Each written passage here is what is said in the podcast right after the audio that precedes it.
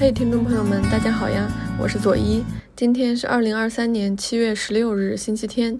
您正在收听的是《黑 book》读黑书的第二十二期。这一期呢，我想跟大家聊一下韩国女作家金爱烂的第一部长篇小说《我的忐忑人生》。首先，我想简单谈一谈我读完这一本长篇小说之后的总体的一种感受。其实是因为上一期我读了他的《你的夏天还好吗》这个短篇小说集，确实真的是每一篇都很出彩。然后这一次读了这一本长篇之后，总体的感受哈，就还是觉得他还真的是更加擅长写短篇小说。我不知道大家是不是也有同样的感受？有非常多作家，他其实是非常擅长写短篇小说，但是一写长篇呢，就会暴露出不少的问题。比如说，我最喜欢的短篇小说家，呃，George Saunders，就是乔治·桑德斯，他的每一个短篇，我觉得都是神作，是从我大学读到现在，我都觉得读很多遍他的那个短篇都很出彩，你都读不出什么破绽。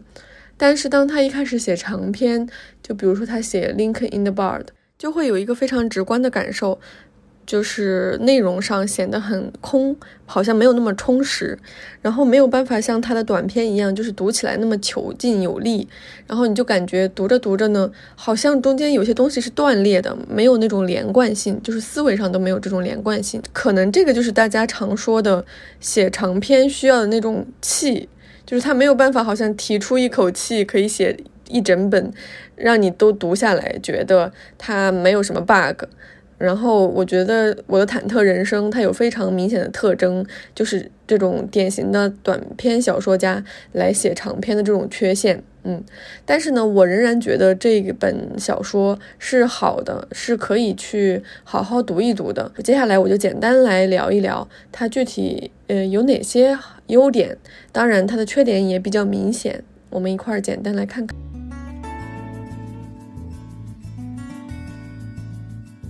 首先，我们还是来看看这本书的主要人物和大概的一个情节。故事其实比较简单，它主要就是讲了一家人的故事，爸爸妈妈和孩子。那父亲叫韩大珠，母亲叫崔美罗，儿子叫韩阿美。崔美罗和韩大珠是一对早婚夫妇，他们在十七岁就生下了儿子韩阿美。但是韩阿美患有早衰之症，早衰是一种很罕见的病症。韩阿美在十七岁的时候，她的身体就已经像八十岁的老人那样衰老了，而且她可能活不过十九岁。那关于这个故事背景的介绍，其实，在正文当中也有非常非常直白的表述，它就是在引子里面就全都介绍出来了。然后我跟大家念一下引子是怎么写的，是这样写的：爸爸和妈妈十七岁那年生下了我，今年我也十七岁了，我能活到十八岁还是十九岁，不得而知，那不是我们决定的事。我们能确定的就是时间不多了，孩子们呼啦啦长大，我也在呼啦啦老去。别人的一个小时是我的一天，别人的一个月就是我的一年。现在我比爸爸还要衰老了。爸爸从我脸上看到了自己八十岁的面容，我从爸爸脸上看到自己三十四岁的脸。未来没来，却与不曾经历的过往对视，并且相互问讯。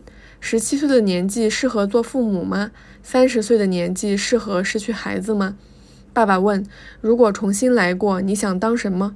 我大声回答：“爸爸，我想当爸爸。”爸爸问：“更好的还有那么多，为什么当我？”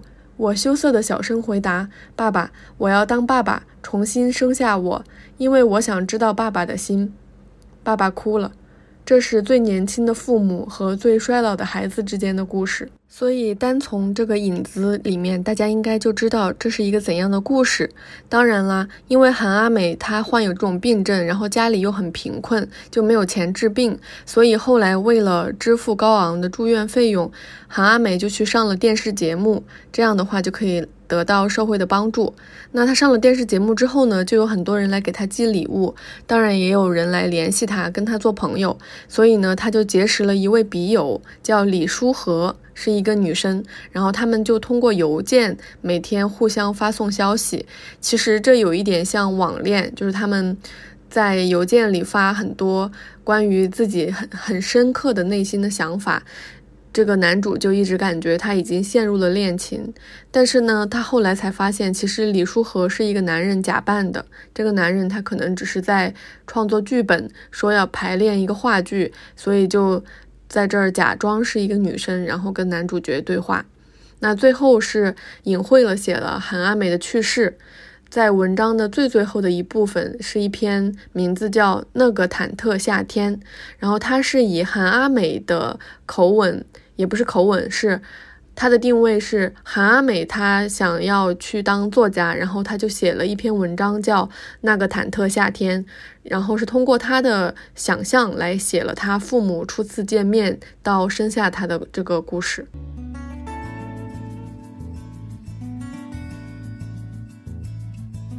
接下来我们来讨论一下叙事角度，主要是人称的问题。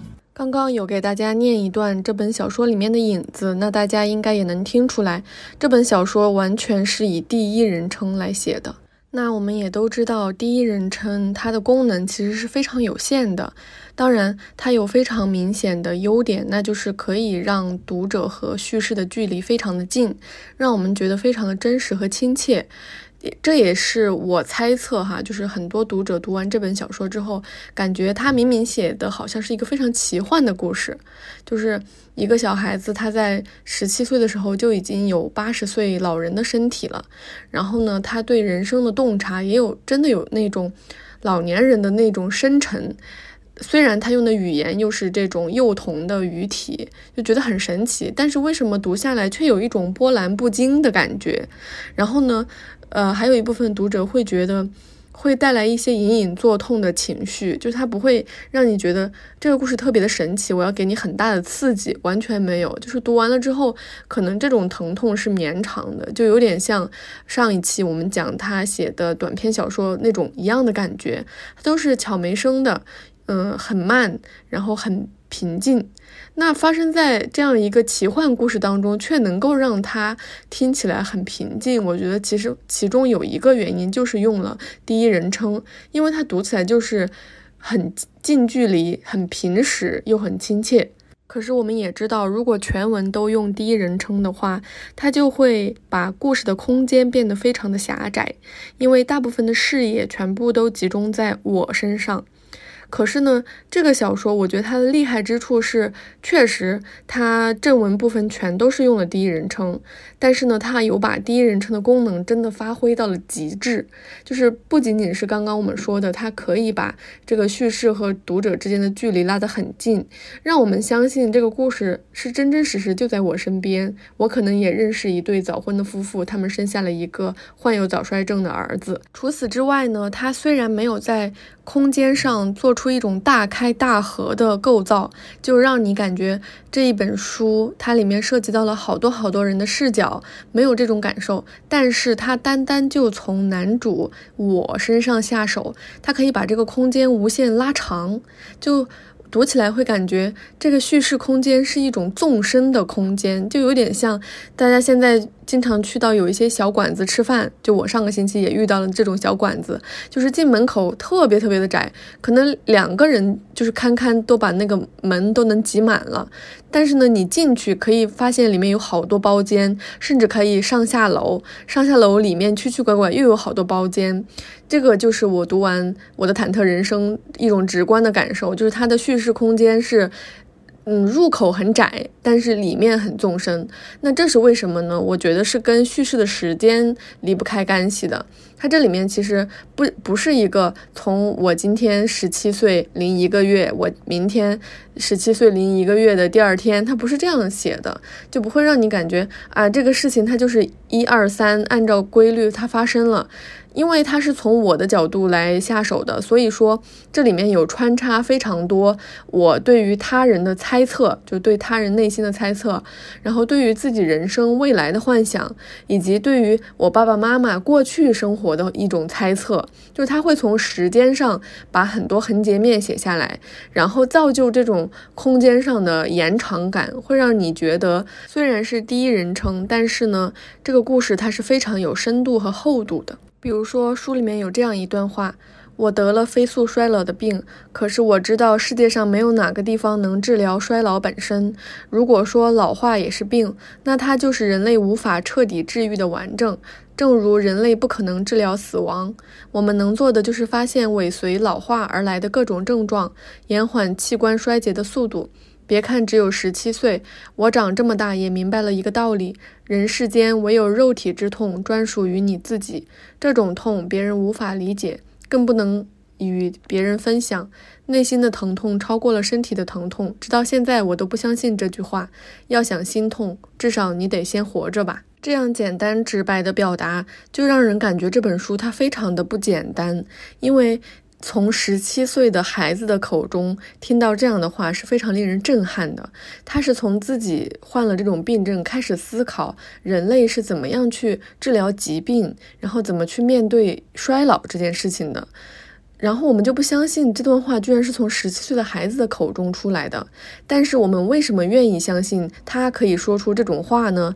那是因为主角我他就是一个这样的设定，他是十七岁已经拥有了八十岁的身体，这样一个患了飞速衰老病症的孩子，这十七年以来病症每一天都在折磨着他，所以呢，他能够。通过自己的疼痛，一点一点的去积累这样对于生命和病痛的感知。所以说，十七年可能他就像影子里面说的一样，别人的一天就是他的一年，这样的时间因为病痛被无限的拉长了。所以你就感觉简单的两三句对于这种病痛和人类寿命的认知。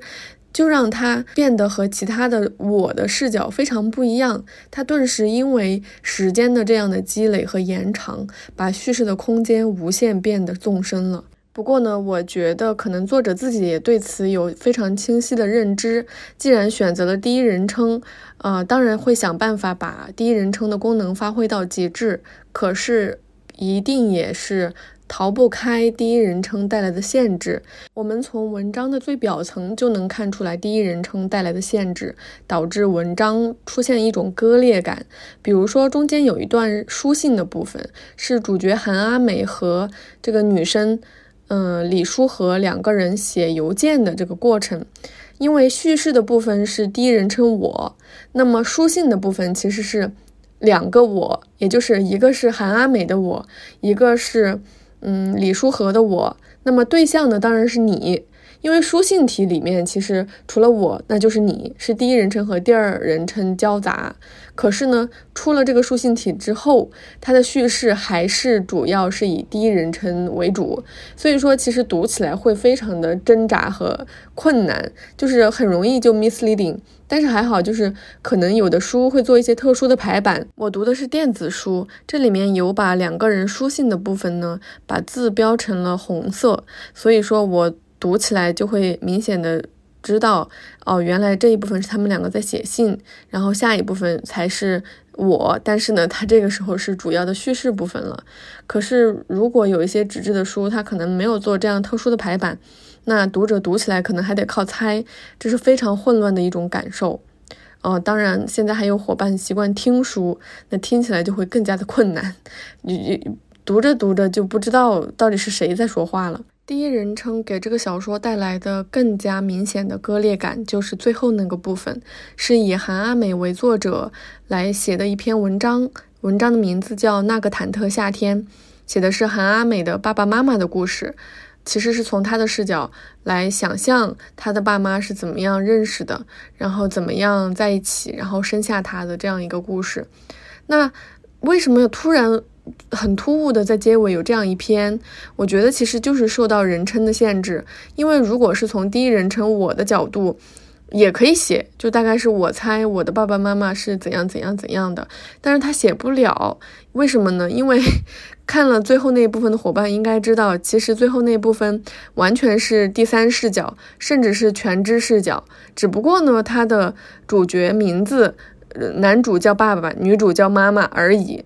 啊，他就是没有写出他们的真实姓名，但是完全是用了第三人称，并且用了全知视角。否则的话，他可能写不出来，他没有办法突破第一人称，所以呢，他没有办法，必须要通过这种方式处理最后这个部分。我不知道伙伴们是不是跟我有同样的感受，读到最后这一部分真的让我很受折磨。因为我在回头看来，我一边在想是不是作者他想要挣脱第一人称的限制，用第三人称来写呃父亲母亲那个故事。可是如果真的是这样的话，那不就直接把故事的可信度给？严重降低了吗？因为我们之前说第一人称，其实全文都是可信度很高的，我们感觉它非常的真实。可是呢，这个部分他用了韩阿美以作家的身份来写的文章，那就是非常明摆的在文本里面告诉大家这是一个虚构文本。为什么呢？因为韩阿美她想做作家，她自己写出来的故事、写出来的文章，那这里面必然是有就是后面加工的成分。虽然我们都知道小说都是虚构的文本，但是它这个最后那一部分就好像在虚构里面又套了一个虚构的环，就读起来非常的折磨。我最后呢，只能把它理解为他想通过韩阿美写虚构文本的这个视角来写孩子对父母之间的关系，以及父母是怎样生下他这个过程的一种主观感受和一种想象。那我们就来细读一下韩阿美是怎么写她的父母的，然后以此来延展开这个小说的主题部分。抛开我们刚刚说的人称的割裂感，其实最后那部分那个忐忑夏天其实写的很妙，我觉得写的非常非常好。他完全是把父亲和母亲当成了两个对照案例，分别去写他们各自的故事，好像是完全不相干的两个人是怎么样通过各种巧合以及自己的主观能动性，两个人是怎样就碰撞在了一起，并且做出了十七岁就生下一个孩子这样的决定。它的开头是这样写的：起风了，风起树先知，树先知道挥舞树枝的手，季节安心的尾随而至，渴望成为春天的春天，渴望成为夏天的夏天，秋天或冬天也是这样。只要风决定做春天，剩下的事树自然会自觉的去做。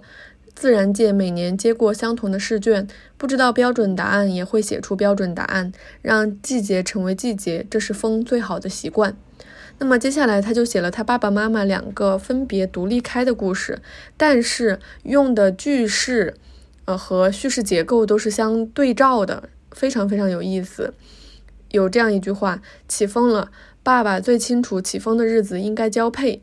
然后写了不拉不拉，写他爸爸这种青春的幻想。然后下一段是这样开头的：起风了，妈妈最清楚，起风的日子应该走出家门。然后就写他妈妈在家里，嗯，想要去追寻自己的音乐梦想，但是呢，却不被家家人认可，然后每天被困在家里，想要走出家门的这种冲动。这样的对子下面还有好多个，我简单来给大家念一下。写他爸爸是这样写的：少年时代骨肉生长的热情无法克制，随时都想冲进水里。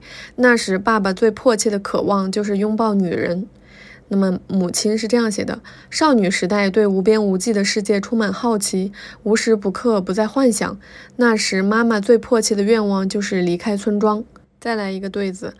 爸爸是渴望成为男子汉的男子汉，也是渴望成为夏天的夏天。妈妈是渴望成为自己的自己，也是干涉夏天的夏天。这样的对照，其实，嗯，细细读下来，完全没有觉得爸爸和妈妈是两个相反的人，就没觉得他们好像有特别相反的东西。但是从形式上一进行对照，就能够感受到他们两个是非常非常不同的人。比如说，父亲在这里面一直显示出来的是对命运的茫然。他一直问的一句话是：“我该怎么生活？”为什么呢？他爸爸是以跆拳道特长生的身份考进了有名的体育高中，但是因为在比赛中抗议不当的判罚引起了骚乱，甚至用连环腿对付裁判，最后被停课了。那在此之后，他拥有大把大把的时间，这里面他有。他有很多重复的这种对时间太多了这种感叹，然后他很无聊，他不知道要做什么，他对命运是非常茫然的，他总是问我该怎么生活。那其实妈妈是非常非常不一样的。妈妈的目标很明确，她就是想要唱歌，她想要去追求音乐，她一直想要去上艺术高中，想转学，但是却遭到了父亲的反对。那么家里正好要办婚礼还是什么，她们姐妹就会分工去做一些事情，家长就会给他们安排事情，然后就会给她一把钞票，就是很大一笔钱，其实就相当于做这个事情的呃备用金。那么她就拿着钱就打算逃跑了，她的目的很明确，是这样写的：我要去首尔租房子，我要打工上音乐辅导班。就是他其实目标非常的明确，他对命运，他对于自己未来的方向是很清楚的。接下来就是爸爸和妈妈相遇了，那也是典型的有一种韩剧的相遇的感觉。妈妈不小心掉进水里了，然后爸爸也正好在河里游泳，然后他们就相遇了。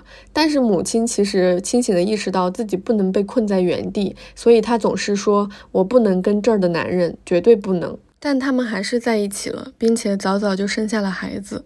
到这里，我就不得不讲一下我对金爱兰笔下人物的一种喜爱。我觉得他笔下的所有人物都非常具有精神力量。尽管我们可以看到，嗯，父亲对自己的命运感到非常的茫然，母亲其实清晰的觉得自己要做什么，可是他对命运是非常无力的，因为他没有办法改变这些东西。但是他们还是毅然决然的做了这样的选择，决定在这个年纪生下这样的孩子。甚至后面得知孩子生病了，他们还是非常顽强的生活。儿子韩阿美这个人物就更加具有精神力量了。他在已知自己被判死刑的这种情况下，仍然还是很顽强的去面对疾病带来的痛苦，并且他也不是那种，嗯，非常表面的说积极阳光，他是真正切切实实有在感受他生活中的一点一滴。他跟他们小区的老年人做朋友，然后想要成为世界上最搞笑的人，想要成为作家，积极勇敢的。通过邮件向他的笔友表白，说喜欢他，时刻有一种能力去把握具体的感知和幸福。所以这些人物总能够做出非常大胆的选择，哪怕选择之后还在逆境之中，但我们也不会感觉到他们是被迫做了这样的选择。他们好像非常主动。比如父母为什么在毫无准备的情况下，并且在所有人都反对的时候，毅然决然选择早婚，然后生下这个孩？读下来多少有点觉得匪夷所思。其实我也不想从这个小说里面去找出证据，是什么让他们决定一定要在一起，并且一定要把这个孩子生下来，在他们那么那么年轻的时候。我觉得作者本身也完全没有这种意图，想要在小说里解释这一对年轻的夫妇是为什么一定要在一起，并且一定要生下孩子。好像他全文就通过非常多细致的描写，营造了一种氛围，这一切都是这个夏天促成的。其实也就是告诉我们，好像很多事情是不需要一些特别的理由，它就是那样自然而然的发生了。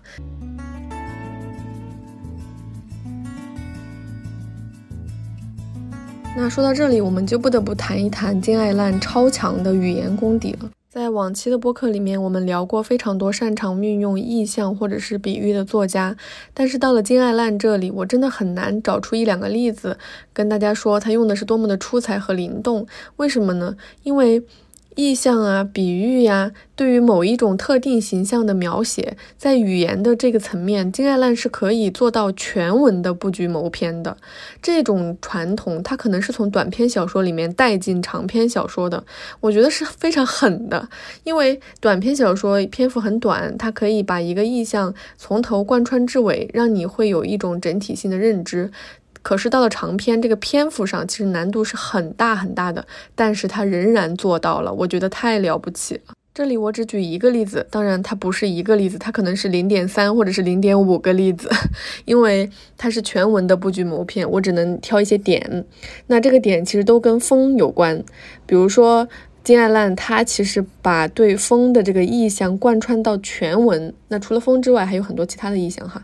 只关于风这一点，我简单跟大家念三段，就是他在不同的行文的过程当中，都对风有这样连贯性的描写。首先，整本小说的正文部分，就是影子过后这个正文，第一段是这样写的。如果有风，我心里的单词卡就会轻轻翻动，那些词语犹如被海风吹干的鱼，缩小我身体的尺寸，却拓宽了外部的边界。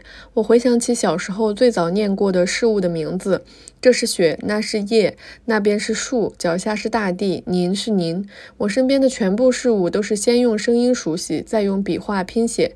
现在我偶尔还会为自己知道那些名字而惊讶。后面可能到了第三个部分。很久很久之后了，然后他又开始写这个风。无论走向哪儿，都能听到风声，因为到处都在刮风。黄色推翻绿色，红色又撂倒黄色。风在逐步剥落夏天的颜色，夺走地底的核心。每当这时，吹来的都是二级微风。面部有感觉，风向标开始转动。零级是凝密，一级是和风，然后是软风、微风、轻风。从凝密到狂飙，好像总共有十三级。紧接着这一段就是主角我韩阿美住院了。她其实是通过风向的改。变来暗示季节的变化，也就是时间的延长，然后才是事件紧接着这个逻辑往下铺陈的。再往后，也是在第三部分，也有写风的这样一段：风吹来，太阳在树底下投下斑斑驳驳的影子，这就是三级软风，荡起涟漪，摇晃树枝。风让人无法随便呼唤自己的名字，时时刻刻都在变换身体，逃向别处，或者仅仅在有人喊出他的名字的时候，名字才真正成为名字。我很好奇气息的模样，于是对着虚空哈气。那就像进入显像液的胶皮，依稀露出形体，然后又消失，白而轻盈，徒劳无功。好像我的内部和外部相遇，简单的问候之后分开了，仿佛只在寒冷的季节短暂露面的灵魂的形象。我喜欢秋天的风格，总是忍不住哈哈的吐气。读到这里，我是十分震撼的。你看，这里它是从夏天走到秋天，然后再入冬了。从炎热的时间到了寒冷的季节，然后主角我呢，身体可能也在每况愈下。这样的过程他不会直接写，他会先写风向的改变，怎样从夏天的风吹到秋天的风，而且这个风还有颜色，还是几级几级的风。它是慢慢的在这个过程当中，通过语言的描写，把情节和人物的。情绪一起慢慢向纵深的方向铺开了，甚至我们到了最后那个部分，在那个忐忑夏天这一部分呢，是连续从第一段到第三段都在写风，都是以起风了开头。什么意思呢？其实它这里风来了，就是季节变换的信号。那么它这边有写一句话，叫做“夏天真正的开始了”，就是从这个风的变换到树的感知，然后呢，爸爸妈妈都在这个夏天相遇了，这个夏天才开始。它其实就是我之前有说，人物的选择不需要一个特殊的原因，它就是在这种氛围里发生了。在这种热烈的夏日里面，爸爸妈妈排除了各种苛刻的外界的条件，比如说家里很穷困，所有的家人都反对，然后两个人也好像完全没有前途。在这种情况下，毅然决然的还是决定要生下孩子来。那归根到底，这种选择的冲动是从哪里来的呢？是真的吹风了这种氛围，夏日的氛围就可以让我们做出选择吗？我觉得不是的。他好像写出了一种人终归还是动物，遵循本能的这样一个内在的逻辑。这也是我非常喜欢金爱烂笔下人物的一个深层的逻辑。哪怕身陷困境，也依然勇敢做出了选择；哪怕为此带来非常严重的后果，也非常坚强勇敢的继续生活。我觉得他们会有一点点现代生活当中的野兽的那种气息，带有非常野性的美感。也是因为如此，我觉得《我的忐忑人生》这本书纵然有非常明显的缺陷，它是一本真正的小说。什么意思呢？我就是觉得这本书它可以做到把小说的语言还给小说。韩国的现代文学应该受到很多西方小说的影响。其实现代西方小说的诞生，它就是和一个词离不开关系，那就是 individual，就是个体，是小人物阶级对自己生活的关注，才让这种更加自由的文体诞生，并。且风靡至今的，那我觉得《我的忐忑人生》这本小说最大的成功就在于它完全的可以内观个人世界，把普通的人物、普通的家庭呈现出来，甚至十七岁的夫妇生下孩子和十七岁的孩子衰老成八十岁的模样，这种不寻常的悲剧也可以写得非常琐碎，就像小说里面反复提到的日常。日常还是日常，像去年也像前年的日子在继续。起床、吃饭、诊断；吃饭、治疗、睡觉；起床、诊断。又比如说，主角我在给李书和回复邮件的时候，回答他的问题，他是这么问的：什么时候会产生想要活下去的欲望？然后他在邮件里是这么回答的。我们家有个黄土米缸，早晨妈妈过去舀米做饭，我喜欢厨房那边传来的和尚缸盖的声音。如果听到这个声音，我就想活下去。即使看见老套的电影预告片，我也想活下去。啊，如果我喜欢的艺人，在好玩的娱乐节目里做出机智的即兴表演，这时候我也想活下去。把奇绝的悲剧写得波澜不惊，貌似普通，又把普通的日常写得入木三分。让我们相信，日常生活当中任何不起眼的点点滴滴，都可以成为我们勇敢活下去的理由。我觉得这是整本小说最吸引我的地方。好了，我今天就说这么多了。你们也喜欢我的《忐忑人生》这本书吗？欢迎在评论区跟我互动哦。下个星期我还想接着读一下金爱烂，因为还是觉得他短篇小说写得好。那我们下一期就接着读一读金爱烂的另一部短篇小说集，叫《外面是夏天》。也挺应景的，那我们就下周日不见不散哦。